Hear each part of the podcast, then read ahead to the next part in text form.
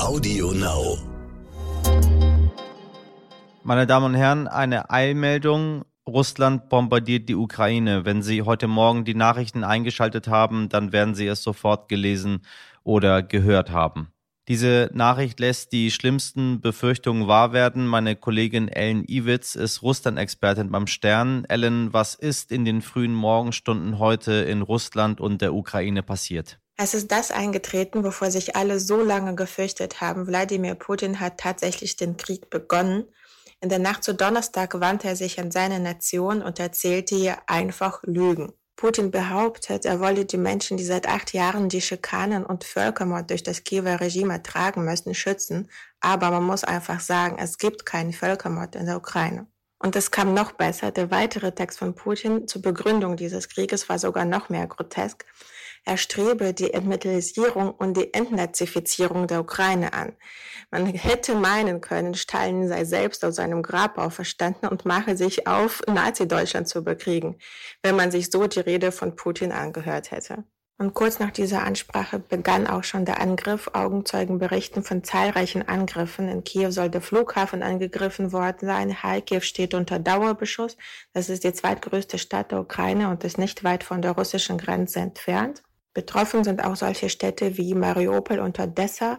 Dort sind Explosionen zu hören und auch auf der russischen Seite sollen Schüsse zu hören sein. Mittlerweile soll es auch einen Angriff von belarussischer Seite geben und das wäre eine ganz neue Dimension, wenn zwei Länder einen Krieg gegen die Ukraine führen würden. Und heute Vormittag gegen 9.30 Uhr erreichten uns aus Kiew von unserem Kollegen Andrea Ribak noch folgende Nachrichten. Ja, heute Nacht gegen fünf bin ich aufgewacht. Da war irgendwie Krach, wahrscheinlich irgendeine Explosion. Und dann äh, ähm, habe ich dann die Nachrichten eingestellt und dann kam die Meldung, dass Putin letztendlich den Krieg erklärt hat. Spezielle Operation hat es genannt. Äh, was natürlich dann also irgendwie eine klare Kriegserklärung an die, an die Ukraine ist. Äh, wenig später gab es Nachrichten von den ersten Explosionen in der Nähe von äh, Borispol, des internationalen Flughafens. Äh, auch äh, in Odessa, in Kharkov gab es äh, Explosionen. Dann äh, kam die Meldung, dass die Russen halt an mehreren Orten die Grenze äh, äh, durchquert haben, eingefallen sind auf das ukrainische Territorium, unter anderem auch in Sinkivka, äh, das ist 220 Kilometer nördlich von Kiew. Da war ich gestern gewesen. Da war alles ganz ruhig. Der Grenzübergang war offen. Es kamen türkische, rumänische, moldawische, ukrainische Lastwagen einfach durch mit Waren. Äh, es war idyllisch ruhig. Die Menschen haben auch gesagt, nein, es passiert nichts. Wir haben Familien auf der anderen Seite, die werden uns informieren. Aber da gab es gestern überhaupt keine Anzeichen für einen Krieg. Äh, ja, und heute ist es soweit. Äh, heute ist die Stadt in Panik, also alle versuchen aus Kiew zu fliehen. Alle äh, Ausfahrtsstraßen sind dicht, natürlich nicht nach Norden und Osten, aber Richtung Süden und Westen ist ein einziger Stau überall. In der Innenstadt gibt es inzwischen keine Leute mehr. Es ist ganz äh, komisch, um 5 Uhr war Verkehr. Äh, und dann also jetzt in der Innenstadt äh, keine Menschen auf der Straße und wir stehen jetzt zwei Stunden schon vor einer Tankstelle, riesige Schlangen halt, hoffen, dass wir hier äh, Benzin bekommen, haben jede Menge Wasser gekauft halt. Äh, äh, ja, wenn irgendwas passiert, dann haben wir wenigstens zu trinken. Meine Damen und Herren, wir werden die Lage für Sie weiter genau beobachten. Eine Überleitung jetzt zu finden, ist nicht einfach, wenn nicht gar unmöglich, aber wir kommen dennoch zu alledem, was heute sonst noch so wichtig ist. Alaf und Hello und herzlich willkommen in der Brauchtumszone heute wichtig. Heute ist Weiberfastnacht am Donnerstag, den 24. Februar. Ich bin Michelle Abdullahi und das ist die Langversion für alle, die Karneval genauso doof finden wie ich.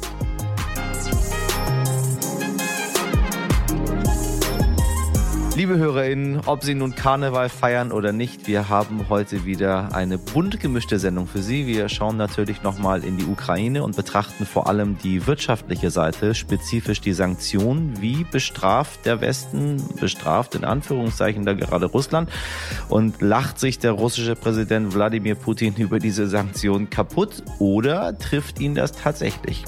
Außerdem widmen wir uns heute einem ernsten Thema, liebe Leute da draußen, das in den letzten zwei Jahren, die die Pandemie schon andauert, bisher wenig Beachtung gefunden hat.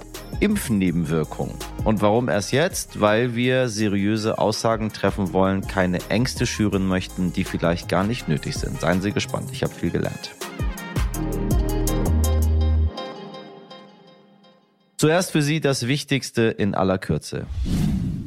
Mindestlohn. Ab Oktober wird der Mindestlohn auf 12 Euro angehoben. Das Bundeskabinett brachte diesen Gesetzesentwurf am Mittwoch auf den Weg. 450 Euro Jobs heißen dann 520 Euro Jobs. Daran muss man sich erstmal gewöhnen. Mache ich in diesem Fall aber sehr gerne. Wir haben uns ja auch an 450 Euro Jobs gewöhnt. Die hießen ja früher mal 400 Euro Jobs, wenn sie im äh, vorherigen Jahrtausend oder weiß ich nicht, vor 1900 geboren sind. Erinnern Sie sich noch? EU-Sondergipfel. In Brüssel treffen sich heute Abend die Staats- und Regierungschefinnen zu einem Sondergipfel. EU-Ratspräsident Charles Michel berief diesen gestern wegen der Eskalation im Ukraine-Konflikt ein. Explosionen in der Ostukraine. Die OSZE, also die Organisation für Sicherheit und Zusammenarbeit in Europa, registrierte tausende Explosionen im Konfliktgebiet. In den Gebieten Luhansk und Donetsk gab es laut der Organisation 1927 Verstöße gegen den Waffenstillstand. Die Zahlen seien seit Tagen so hoch und ich wünsche mir von Herzen, liebe HörerInnen, dass sie schnell wieder sinken. Die Ampelkoalition hat am Abend auf die steigenden Preise für VerbraucherInnen reagiert. Die EEG-Umlage über die Stromrechnung wird zum 1. Juli abgeschafft. Lange genug wurde darüber debattiert. Und wegen der hohen Spritpreise wird die Pendlerpauschale angehoben und zwar rückwirkend zum 1. Januar 2022. Sie steigt um einige Cent auf 38 Cent pro Kilometer. Da werfen wir doch gleich mal doppelt Konfetti, meine Damen und Herren. Die Jecken wie sie wohl im Karnevalsfachjargon, habe ich gehört, genannt werden, können nach zwei Jahren Fastnachtsausfall wieder feiern. Auch wirtschaftlich ist das bitter nötig. Abgesagte Veranstaltungen, kaum verkaufte Kostüme und Getränke und wenige Hotelübernachtungen in den Karnevalshochburgen haben einen Schaden von geschätzten 1,63 Milliarden Euro verursacht. Unter normalen Bedingungen hätte die Wirtschaft laut dem IW, dem Institut der deutschen Wirtschaft mit Getränken, Hotelübernachtung und Co. rund 1 1,79 Milliarden Euro eingenommen. Dieses Jahr werden es wohl 40 Prozent weniger sein, beispielsweise durch die 2G-Plus-Regel. Für mich als karnevalsfremden Hamburger eine unfassbare Summe, aber diese Tradition wird nicht nur groß geschrieben, man darf bei solchen Ereignissen und Feiern auch das wirtschaftliche Ausmaß nicht unterschätzen. Wir haben Ihnen gestern einen kompakten Überblick zum Konflikt in der Ostukraine gegeben, liebe HörerInnen. Wir haben auch über Sanktionen für Russland gesprochen. Bundeskanzler Olaf Scholz veranlasste zum Beispiel, dass die Gaspipeline Nord Stream 2 vorerst nicht genehmigt werden soll. Auch die USA reagierten und Präsident, Pre Pre Präsident Joe Biden kündigte zum Beispiel vor allem finanzielle Sanktionen an. Doch mal ehrlich, lässt sich der russische Präsident Wladimir Putin von sowas wirklich abhalten. Henrik Malkow arbeitet am Institut Institut für Weltwirtschaft in Kiel und hat seine Forschungsschwerpunkte unter anderem auf internationale Handelspolitik und umweltpolitische Instrumente gelegt. Herr Markov, es stehen ja einige Sanktionen für Russland im Raum. Welche Sanktionen wurden überhaupt von der EU und Deutschland beschlossen? Es wurde von der Europäischen Union wurde beschlossen, einzelne Personen aus dem äh, nahen Umfeld des Kremls zu sanktionieren und auf eine Sanktionsliste zu setzen. Daneben wurden einzelne Unternehmen auch auf diese Liste gesetzt, zusammen mit Finanzinstituten und Banken. Das sind Sanktionen, mit denen die Europäische Union bereits gute Erfahrung oder Erfahrung gesammelt hat, als nach der Annexion der Krim in 2014 wurden ähnliche Sanktionen gegenüber Russland verhängt und die werden jetzt ausgedehnt. Daneben hat äh, die deutsche Bundesregierung äh, beschlossen, keine Betriebserlaubnis für Nord Stream 2 vorerst zu erteilen. Okay, und jetzt ist die Frage, wie sehr treffen diese Sanktionen Russland überhaupt? Wird sich das wirtschaftlich dort bemerkbar machen? Also bereits mit den Sanktionen, die nach der Annexion der Krim von Seiten der EU erlassen wurden, hat man die russische Wirtschaft doch empfindlich getroffen. Also Russland, die russische Wirtschaft stagniert quasi seitdem. Es, ähm, es gab erst einen leichten Rückgang ähm, der Wirtschaftsleistung. In, den letzten Jahren hat sie sich ein bisschen erholt, aber sie ist annähernd auf dem Niveau von 2014, als äh, die Sanktionen erlassen wurden. Es ist davon auszugehen, dass die beschlossenen Sanktionen eine ähnliche Wirkung haben. Also sie werden die Erholungsphase der russischen Wirtschaft nach den Effekten der Covid-Pandemie weiter verzögern. Die Sanktionen der EU und Deutschland werden Russland treffen. Aber, das ist jetzt meine äh, persönliche Einschätzung, ich vermute nicht, dass sie in der derzeitigen Form zu einem Einlenken führen, quasi wieder in Relation zu den Sanktionen nach der Krim-Annexion. Äh, die bestehen auch immer noch. Und daran sieht man auch gut, dass wenn man, wenn man von Sanktionen spricht, dann hat man häufig einen sehr kurzfristigen Zeithorizont. Aber die Beharrungskräfte von Sanktionen sind deutlich länger. Und äh, das ist wichtig, das mitzudenken, wenn man äh, Sanktionen einführt dass sie häufig nicht so schnell wieder zurückgenommen werden. Dementsprechend ist es auch wichtig, über die Gewinner und Verlierer von Sanktionsmaßnahmen zu sprechen, sowohl was, äh, was individuelle Unternehmen anbelangt, als auch einzelne Staaten. Also wenn jetzt die westlichen Verbündeten weitere Sanktionen einführen, dann äh, je nachdem, welche Sanktionen, aber sie werden wahrscheinlich die Osteuropäer härter treffen, weil die einfach engere Wirtschaftsverflechtungen mit Russland haben. Und da muss man sich frühzeitig über einen Ausgleich Gedanken machen. Interessant ist, dass äh, Wladimir Putin selber ja nicht auf der Liste der sanktionierten Personen steht oder möchte sagen, noch nicht. Ähm, das ist auch ganz interessant, dass man sich das anscheinend in der Hinterhand behält, um noch Luft zu haben, was die Sanktionen anbelangt. Ob die Sanktionen wirtschaftlich so einen großen Einfluss haben, dass sie zum Einlenken führen können. Da muss man sagen, die russische Wirtschaft ähm, stagniert quasi seit 2014, seit den Sanktionen. Und ähm, das äh, hat ja nicht dazu geführt, dass der Druck äh, aus der Bevölkerung so groß war auf die Politik, dass es zu einem Politikwechsel gekommen ist. Dementsprechend würde ich sagen, dass selbst wenn jetzt die Sanktionen wieder oder die Stagnation fortführen, beziehungsweise sogar zu einem Schrumpfen der Wirtschaft führen, die Wahrscheinlichkeit hoch ist, dass äh, der Druck aus der Bevölkerung nicht groß genug ist, dass es zu einem Einlenken in der Politik kommt. Betrifft das denn möglicherweise auch uns in Deutschland? Ich denke jetzt zum Beispiel an meine eigene Gasrechnung. Äh, und wie ist es mit den Vereinigten Staaten? Generell sind geopolitische Konflikte, haben einen Einfluss auf den Weltmarkt, den Weltmarktpreis von Öl und Gas und werden kurzfristig auch zu einem Preisanstieg führen. Aber Deutschland hat langfristige Lieferverträge mit Russland, weshalb der Gaspreis für uns nicht so volatil ist und auch nicht äh, wir von diesem Effekt des kurzfristigen Preisanstiegs nicht sehr stark betroffen sein werden. Die beschlossenen Sanktionen, auch inklusive der, des Stopps von Nord Stream 2, haben keine unmittelbaren Auswirkungen auf uns. Also Nord Stream 2 gefährdet nicht unsere Versorgung mit Gas aus Russland. Aber wie bei allen Sanktionen verursachen sie auch für das Land oder die Ländergruppe, die sie einführen, also für die westlichen Alliierten, äh, verursachen Sanktionen auch Kosten. Die sind aber in diesem Fall äußerst gering. Für die USA hat es, äh, hat es keine wirtschaftlichen Auswirkungen. Was ich mich jetzt frage, wie wird Russland auf diese Sanktionen reagieren? 2014 äh, hat Russland ein Importembargo gegen Agrargüter aus Europa verhängt. Russland hat vorher viele, äh, viele Agrarprodukte, Milch und Käse aus Europa importiert und sie haben dann ein Importembargo verhängt. Dieses hat die deutsche Wirtschaft oder die deutsche Agrarwirtschaft durchaus getroffen in einigen ähm, Zweigen, aber insgesamt gesehen auf die gesamte Wirtschaft waren die Effekte äußerst gering.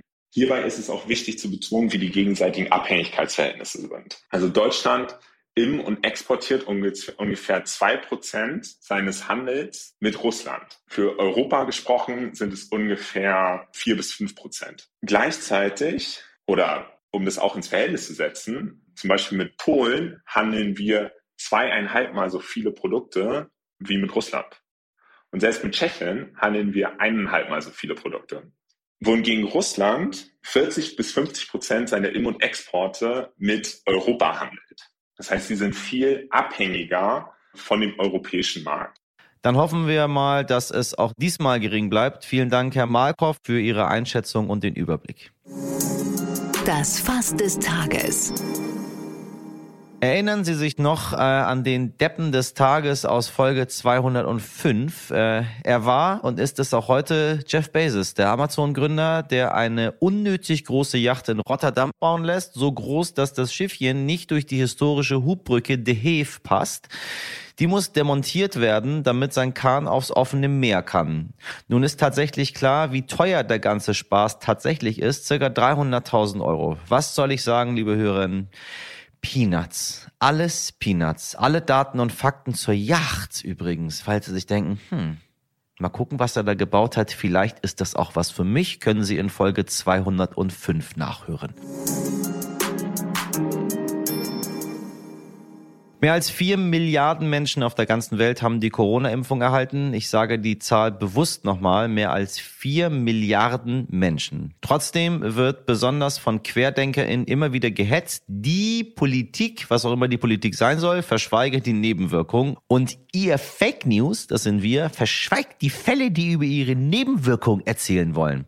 Ja, wirklich das Letzte, was wir in diesem Podcast möchten, meine Damen und Herren, ist irgendwem irgendeine Sorge abzusprechen, ob sie nun berechtigt ist oder nicht. Aber wissen Sie was, liebe HörerInnen, wir berichten eben dann darüber, wenn es tatsächlich seriöse Quellen und Studien gibt, auf die man die Berichterstattung stützen kann und nicht irgendwelche Gefühle. Denn wir möchten Ihnen weder irgendeinen unbelegten Quatsch erzählen, noch möchten wir Ängste schüren, die einige Menschen eben vor der Corona-Impfung haben und hatten. Zum Glück haben sich trotzdem viele Leute impfen lassen, auch wenn es natürlich noch mehr sein sollten. Nun, verschweigen tun wir erstmal gar nichts hier, aber seriös erzählen, das können wir jetzt und vor allem mein toller Gast kann das, der sieben Monate lang mit Menschen gesprochen hat, Studien gelesen hat und sich mit Impfnebenwirkungen beschäftigt hat.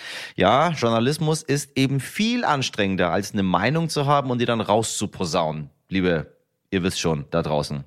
Ich spreche heute mit Dr. Bernhard Albrecht, ein studierter Mediziner, der in der Neurologie tätig war und nun seit fast zehn Jahren als Wissenschaftsredakteur arbeitet. Er ordnet uns die tatsächlichen Zahlen gleich mal seriös ein und vor allem plädiert er für einen weniger verklemmten Umgang mit Impfnebenwirkungen. Ha, das hätten jetzt einige nicht gedacht. Bernhard, ich grüße dich.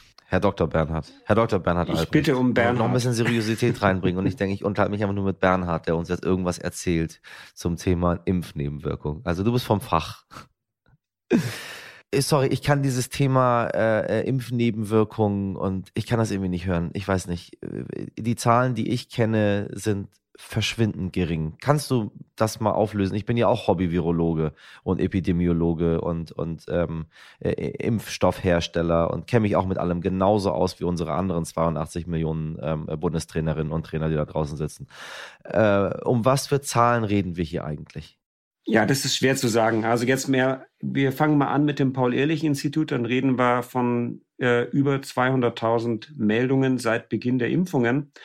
Das war, äh, wie wir uns erinnern, so Anfang 2021, Ende 2020, als es gestartet ist.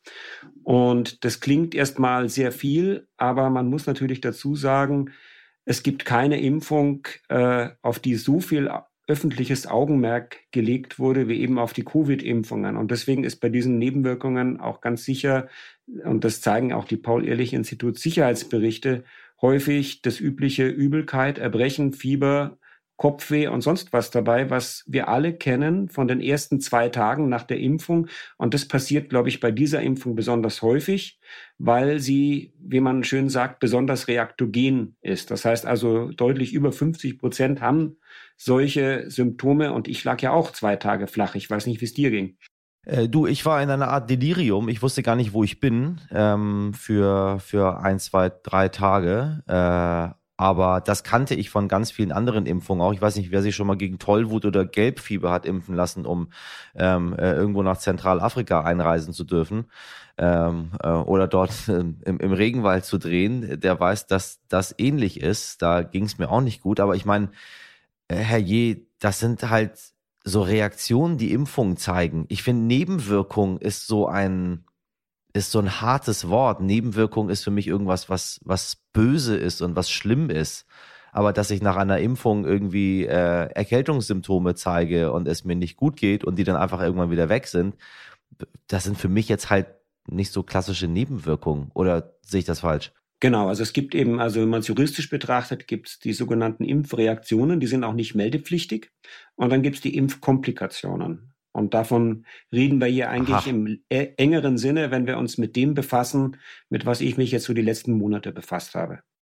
Also Komplikation ist schon wieder eine andere Sache. Wenn ich Komplikationen höre, dann denke ich so, oh, was ist da? Äh, was sind Impfkomplikationen? Naja, die bekanntesten sind äh, Herzmuskelentzündungen, davon, äh, das ging rauf und runter in den Medien, was eher junge Männer und jugendliche Männer betrifft, ähm, die in der Regel schon äh, milde verlaufen. Äh, also das ist jetzt nicht so, dass man stirbt, wenn man eine Herzmuskelentzündung hat, sondern das heilt in der Regel auch äh, folgenlos ab, muss man sagen, abgesehen von ganz wenigen Fällen halt. Das ist eine Impfkomplikation. Eine andere, dramatischere Impfkomplikation, die ist im letzten März schon aufgetaucht, und zwar erst schon recht kurz nachdem AstraZeneca zugelassen wurde, gab es ja diese Sinusvenenthrombosen. Daran erinnerst du dich vielleicht auch. Und wie kommt das überhaupt zustande? Also wie entstehen Nebenwirkungen und Komplikationen? Also machen wir es nochmal an dem Beispiel Sinusvenenthrombosen. Da hat man einen Auto Antikörper ähm, entdeckt, äh, der gegen den Plättchenfaktor 4 ähm, wirkt, ja? also gegen einen Bestandteil unseres Gerinnungssystems. Und ähm, es ist also eine Autoimmunreaktion, die keiner vorhergesehen hat, die auch extrem selten ist. Man ist da noch bei der Erforschung, äh, wen das betreffen könnte und wen nicht sicher ist. Es ist sehr selten und es ist eben nicht nur beim AstraZeneca-Impfstoff aufgetreten, sondern auch beim Johnson Johnson. Also bei den sogenannten mhm. Vektorimpfstoffen, die mit Viren arbeiten, anders als die mRNA-Impfstoffe, BioNTech und Moderna halt. Und da hat man eher die Herzmuskelentzündungen. Hm, da wir schon bei den Impfstoffen sind, ähm, jetzt ist Novavax verfügbar. So wie ich das verstanden habe, ist der irgendwie komplett anders. Was ist dort äh, besser oder schlechter? Also Novavax kommt jetzt auf den Markt und wird natürlich das gleiche Prozedere jetzt durchlaufen wie die anderen Impfstoffe. Wenn du mich fragst, äh, also Novavax ist ein proteinbasierter Impfstoff, der äh, enthält im Wesentlichen äh, das Protein, von dem wir alle sprechen, das Spike-Protein und äh, basiert ansonsten, also funktioniert ähnlich wie so ein Hepatitis B oder Hepatitis C-Impfstoff. Er hat halt noch ähm, irgendwelche Nanopartikel dabei und ähm, das macht manchen Leuten Angst, mir nicht. Ich würde trotzdem, das sage ich jetzt ganz ehrlich, angesichts der großen Erfahrung, die wir mit den anderen Impfstoffen haben, vor allen Dingen mit den mRNA-Impfstoffen, würde ich jetzt, glaube ich, zurzeit äh, lieber zu einem mRNA-Impfstoff greifen, weil da weiß ich, was mir passieren kann. Bei Novavax, da sind wir halt jetzt noch so ein bisschen weiter am Anfang. Aber man muss auch keine Angst vor Novavax haben. Wenn wir mal zurückgehen zu den äh, Nebenwirkungen und den Komplikationen, äh, wie verhält sich das? Wir haben jetzt, ich glaube, weltweit, weiß ich nicht, 735 Millionen Impfdosen verabreicht. Ähm, äh, was passiert denn letztendlich? Also, du sagtest, wenn man nach so eine Herzmuskel irgendwas hat, dann ist das auch nicht so dramatisch, es geht wieder weg. Also reden wir von etwas, was ganz, ganz schlimm ist? Oder ich habe nur ein bisschen Pech gehabt und äh, bei mir ist es ein bisschen doller gewesen, aber danach bin ich wieder vollkommen gesund, ohne irgendwelche Langzeitfolgen und Schäden. Also in meinen Recherchen bin ich äh, unter anderem auf die Spur gegangen, also abseits von den Nebenwirkungen, äh, die jetzt allgemein bekannt sind, gibt es natürlich welche, die bei der EMA noch im Stadium der Untersuchung sind. Ja? Also bei der EMA funktioniert es so, dass sie aus allen Behörden Europas Daten über Nebenwirkungen zugeliefert bekommt. Die sind unterschiedlich gut. Also aus Deutschland sind sie eher schlechter und aus Finnland oder Norwegen sind sie eher präziser. Und äh, dann schauen die, ob äh, es ein sogenanntes Risikosignal gibt, also ob etwas häufiger ähm, auftritt, als man es sowieso schon erwarten würde. So äh, passiert das. Und da haben die jetzt einige Dinge auf dem Schirm, unter anderem Menstruationsstörungen bei Frauen, wo sie immer noch im Stadium der Untersuchung sind, ob das was mit der Impfung zu tun haben könnte.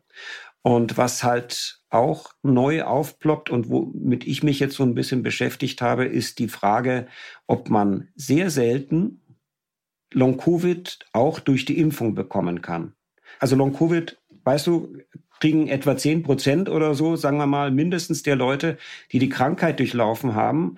Und jetzt gibt's aber auch in der Fachzeitschrift Science äh, Hinweise, dass das auch sehr selten nach der Impfung auftreten könnte.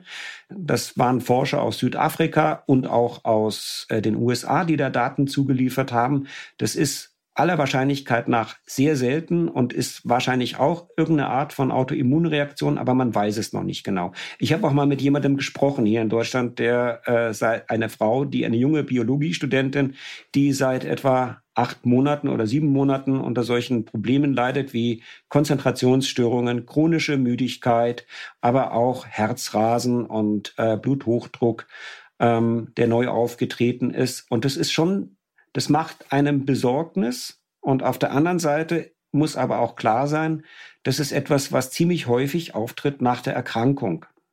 Von wie vielen Menschen reden wir, die das haben? Also Long Covid sagst du ungefähr 10 Prozent der Menschen, die, ja.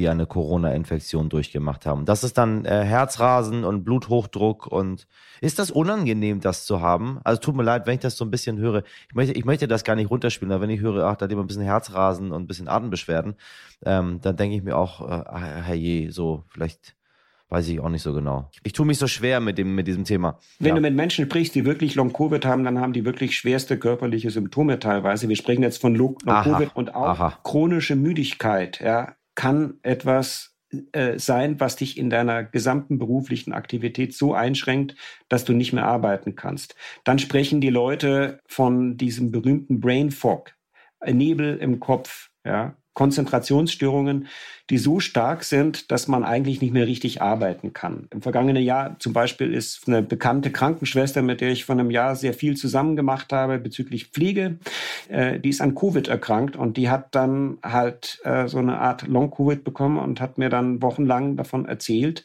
dass sie sich auf nichts mehr konzentrieren kann. Und dieser Brain Fog, der ist wissenschaftlich anerkannt und da wird sehr viel drüber äh, geschrieben und veröffentlicht und das muss man ernst nehmen. Nicht alles, was psychisch ist, ist deshalb nicht körperlich. Ja? Also es sind psychische Symptome, aber es passiert irgendwas im Körper. Es gibt äh, mehrere Autoantikörper, die bei Long-Covid ja. im Fokus stehen, wo man denkt, das kann damit zusammenhängen. Und jetzt kriege ich noch mal ganz kurz die Kurve zu der Impfung. Jetzt gibt's halt auch ganz selten Menschen, die solche Autoantikörper auch nach der Impfung haben. Muss man gleich wieder ein Aber dahinter setzen, weil im Augenblick noch nicht mal so richtig geklärt ist, wie diese Autoantikörper mit den Symptomen zusammenspielen. Aber es gibt den, den starken Verdacht, dass sie was damit zu tun haben. Okay, dann müssen wir einmal nochmal bitte ähm, ganz wenige Menschen einordnen. Also wenn du sagst, um und bei 10 Prozent ähm, Long-Covid nach der Corona-Erkrankung, über was für Zahlen reden wir bei Impfnebenwirkungen, Impfkomplikationen und möglicherweise Long-Covid nach einer Impfung? Das kann man im Augenblick noch nicht sagen. Ja, ähm, das wäre unseriös, jetzt hier irgendeine Zahl mhm. zu nennen. Ähm, wie, wie, gesagt, Science hat, da haben zwei Autorinnen sehr aufwendig recherchiert und konnten weltweit 54 Fälle zusammentragen. Das ist bestimmt zu wenig. In Deutschland gibt es eine Gruppe, also so ein, so ein geschlossenes Forum, das mir, mir seriös erscheint. Dort sind auch mehrere hundert Leute angeblich versammelt, die betroffen sind davon. Aber da muss man auch immer ganz genau hinschauen. Also Long-Covid ist leider sehr schwammig definiert. Und da sind sicher welche drunter, die man ernster nehmen muss als andere ähm, oder die, wo die Beschwerden viel deutlicher sind und viel ausgeprägter sind als die anderen. Also so, wenn man einfach nur hört, da ist ein Forum und da sind mehrere hundert Leute, das äh, würde mir nicht genügen, um, zu, um irgendeine seriöse Zahl in den Raum zu stellen, wie viele Menschen solche Long-Covid-Symptome haben. Würde ich gerne nochmal einmal zur Einordnung äh, drei Zahlen nochmal reinwerfen, die ich hier gerade vor mir habe. 735 Millionen Impfdosen äh, wurden in der Europäischen Union bisher verabreicht. Äh, die EMA hat die erfassten Nebenwirkungen äh, momentan berechnet auf 0,12 Prozent. 0,12 Prozent und bisher gab es 85 Tote im kausalen Zusammenhang mit der Impfung. Also von 700 in Deutschland. 735 Millionen Impfungen verabreicht, 0,12 Prozent davon mit Nebenwirkungen, die erfasst wurden. Und in Deutschland sind 85 Menschen im kausalen Zusammenhang mit der Impfung gestorben. So, das, und das kann jetzt jeder für sich selber einordnen. Ich sage dazu gar nichts mehr. Warum ist es wichtig, darüber zu reden? über diese, über diese Impfnebenwirkungen. Also ist das nicht so ein bisschen auch äh, gerade für die Leute, die immer schreien, ja, ja, aber ich lasse das nicht zu, weil man weiß ja nicht, was da drin ist. Ähm, äh, und denen dann solche Zahlen wie 0,1 Prozent und 85 Tote äh, gar, gar keine Rolle spielen. Ähm, warum ist es trotzdem wichtig, darüber zu sprechen? Also ich glaube zum einen, die Erfassung ist in Deutschland, das habe ich ja schon gesagt, die ist jetzt nicht so super, dass ich mich darauf verlassen würde, dass das jetzt genau 85 sind. Es gibt 2000 255 Todesfälle im zeitlichen Zusammenhang mit der Impfung. Das wäre jetzt sicher wieder zu hoch gegriffen. Ich meine, es, sind, es ist nicht eine Million, ne? Also es sind, wir reden von. Das ist ja, nicht eine ja. Million, genau. Wie das gerne dargestellt wird von, von diesen äh, äh Corona-Leugnern und Querdenkern, als würden irgendwie, als hätten alle Menschen Impfnebenwirkungen, wir werden gechippt und alle sind tot. Das muss ich mir nochmal ganz, ganz deutlich äh, rein. Also mit bei genau. allem Respekt vor, vor allen Menschen, die äh, im Zusammenhang mit der Impfung Nebenwirkungen äh, hatten, Komplikationen oder, ja. oder gestorben sind dran. 85 ist die Zahl. Nochmal da zurück, der Umgang damit. Also warum, warum führen wir dieses Gespräch eigentlich miteinander hier? Bei einer Sache, die, wenn du mich als Laien fragen würdest, würde ich sagen, es ist zu vernachlässigen. Weil unser Umgang in Deutschland mit Impfnebenwirkungen verklemmt ist. Ich will dir mal erzählen, wie ich auf diese Recherchen überhaupt kam. Ja, also es ist jetzt etwa sieben Monate her, da hat mich eine Sternkollegin angesprochen äh, und sagte, ey, meine Finger sind taub, einen Tag nach der BioNTech-Impfung und mein rechter Fuß ist taub. Ich weiß nicht, was ich tun soll. Ich gehe zu meinem Arzt und der sagt, da kann ich nichts mit anfangen, steht nicht im Beipackzettel. Und von denen habe ich in meinem Bekanntenkreis dann mehrere gefunden. Das ist jetzt nicht so, dass die nicht mehr arbeiten können. Das ist nicht hochdramatisch, aber es ist ein Symptom. Ja, das Symptom kann was bedeuten. Wenn, wenn es einem passiert, hat man Angst und man geht dann äh, zum Arzt und der Arzt sagt, na, das kann nicht durch die Impfung kommen. Und da habe ich mehrere Fälle von Leuten, denen das halt passiert ist. Und das passiert auch diesen ganzen äh, Leuten, die jetzt in den Foren unterwegs sind und berichten, was ihnen widerfahren ist in den Praxen. Ich finde, wir müssen einen unverklemmten Umgang mit Impfnebenwirkungen haben. Und das heißt, erstmal akzeptieren, wenn jemand mit solchen Symptomen in die Praxis kommt. Absolut. Das melde ich ja. ans Paul-Ehrlich-Institut. Oder wenn ich keine Zeit habe als Allgemeinarzt oder so, dann sage ich dem Patienten, ich finde es das wichtig, dass Sie das dem Paul-Ehrlich-Institut melden, weil das Paul-Ehrlich-Institut ist darauf angewiesen, dass solche Nebenwirkungen äh, halt dort auflaufen. Sonst kann es kein Signal erkennen. Und dann meldet es das weiter an die EMA. Diese äh, Taubheitsgefühle waren für mich dann sowas wie ein Leitsymptom, an dem ich mich einige Monate eben entlang gehangelt habe an dem Thema, also zu Beginn meiner Recherchen gab es in den Aufklärungsbögen keinen Hinweis, dass sowas passieren kann. Und jetzt haben wir Februar 2022 und du findest es im Aufklärungsbogen des Paul-Ehrlich-Instituts, du findest es in den Beipackzetteln von Moderna und auch von äh, BioNTech. Die Häufigkeit ist äh, eher sehr selten. Ähm, aber es geht auch nicht jeder, der Taubheitsgefühle hat, zum Arzt. Ja. Ich habe einen Freund, der hat auch Taubheitsgefühle, nicht wegen der Impfung, sondern es gibt ja auch viele andere Ursachen für Taubheitsgefühle. Der hatte zum Beispiel, äh, der ist Veganer und äh, hat möglicherweise einen Vitamin B12-Mangel. Und nachdem er mir das erzählt hat, habe ich gesagt, ja, und wie lange hast du es? Und dann hat er gesagt, ja, ein Jahr habe ich das. Äh, ja, und dann habe ich gefragt, ja, warum gehst du nicht zum Arzt? Ja, weil ich denke, das kommt, äh, trainiert auf Marathon und er sagt dann, äh, äh, warum soll ich denn zum Arzt gehen? Das geht doch wieder weg oder so. Habe ich gesagt, Mensch, du äh, ernährst dich seit einem Jahr vegan. Schau, dass du mal deinen äh, Vitamin B12-Spiegel äh, messen lässt, ob das vielleicht daherkommen kann. Die Leute nehmen sowas nicht gleich ernst, ja. Und deswegen glaube ich, und da bin ich da bin ich ziemlich überzeugt davon nach dieser Recherche, dass solche Taubheitsgefühle, die so einen Tag typischerweise oder zwei Tage nach der Impfung auftreten, dass die auch was mit der Impfung zu tun haben. Und je nachdem, wie stark sie ausgeprägt sind, können sie Angst machen. Und wenn sie Angst machen, dann muss der Arzt sie ernst nehmen. Und er muss auch eine Antwort auf die Frage haben, äh, was machen jetzt mit der Zweitimpfung oder mit der Boosterimpfung, wenn mir sowas passiert? Und da sind Ärzte halt ratlos. Und hier müssen wir einen anderen, weniger verklemmten Umgang mit Impfnebenwirkungen pflegen das finde ich spannend, dass du das sagst, weil ich bin so oft geimpft worden. Also ich bin, da bin ich auch noch zusätzlich noch Iraner. Äh, Im Iran wird sehr fleißig geimpft. Mein, mein Impfpass ist so voll, da bekommen ähm, Ärzte, die Impfung mögen, äh, sofort äh, rote Wangen und sagen, wow, was ist denn da los? Ähm, ich komme halt nun mal aus einem Land, wo die Impfung sehr, sehr viele Menschen gerettet hat, davor zu sterben, wenn man die Lebenserwartung der, der iranischen Bevölkerung, sage ich mal, aus dem letzten Jahrhundert sich mal anguckt, wie das so um 1900 war und wie das jetzt um 2022 aussieht. Ähm, das hat kausal mit der Impfung zu tun, äh, ganz, ganz klar. Ähm, wenn wir über äh, Masern reden, wenn wir über ähm, Kinderlähmung reden und so weiter und so weiter. Viel wichtiger ist, wenn ich jetzt selber Taubheitsgefühle aber habe ähm, und dann gehe ich nicht zum Arzt, bin ich da irgendwie selber dran schuld. Aber wenn ich sowas hätte und ich gehe zum Arzt und der Arzt nimmt mich nicht ernst, dann muss ich auch sagen, das geht nicht. Weil ich habe mir das eben nur vorgestellt. Ich bin diese Impfung ge gewohnt, ich weiß, was da so passiert. Und dann ziehe ich mich für zwei, drei Tage zurück oder auch nicht, wenn ich arbeiten muss, dann mache ich ganz normal weiter.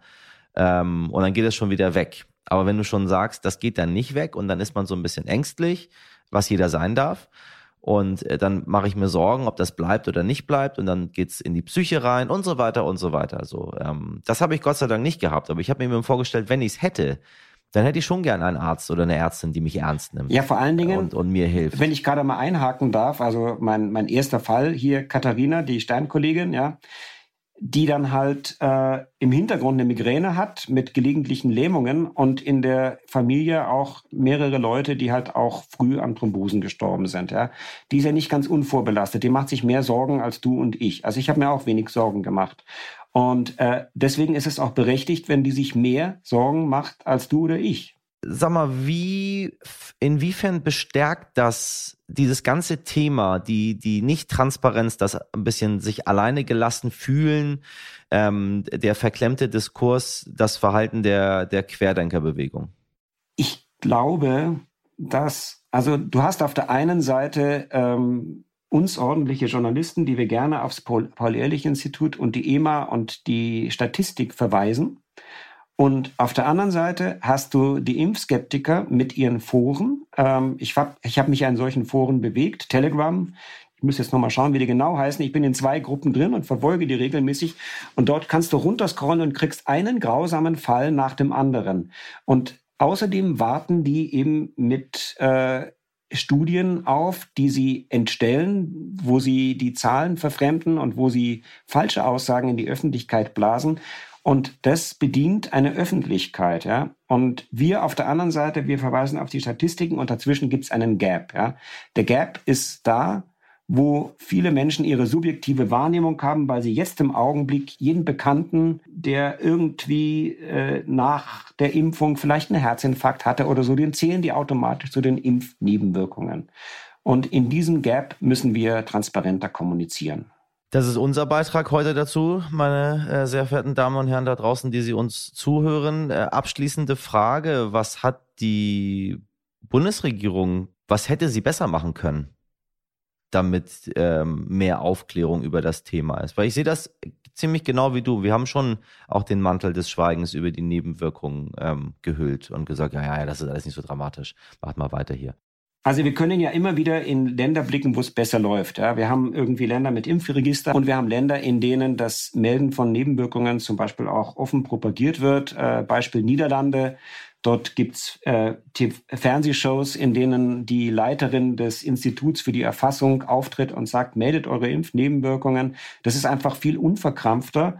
Und dann wird halt natürlich auch mehr gemeldet, das ist klar, aber dann entstehen auch klarer irgendwelche Signale irgendwo. Also Signale ist immer dann, wenn was aufploppt und man sagt, oh, da passiert mehr als normalerweise.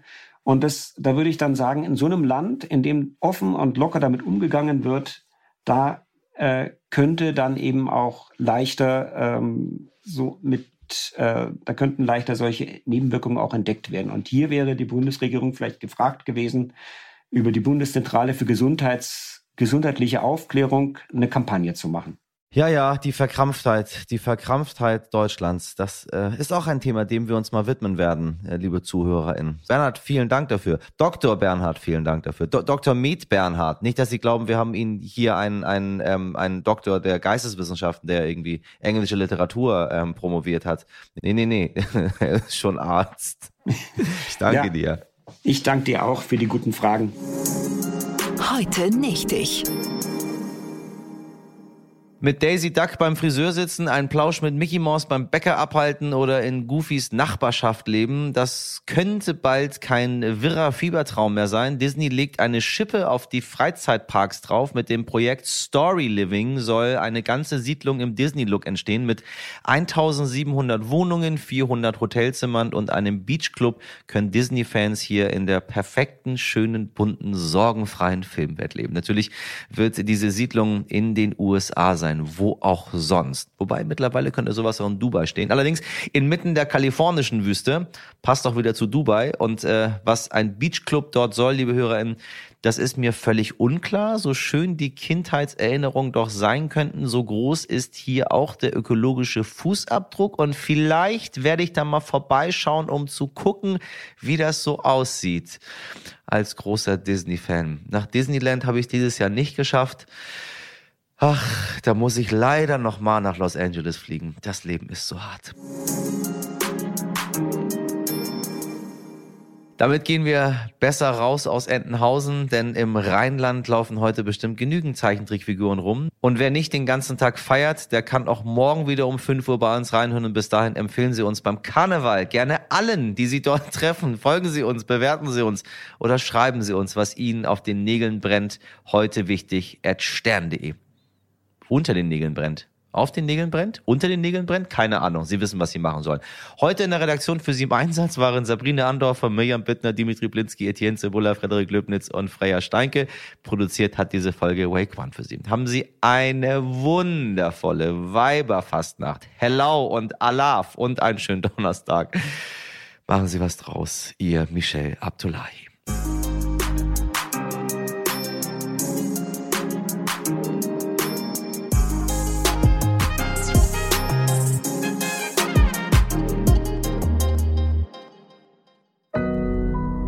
Audio Now.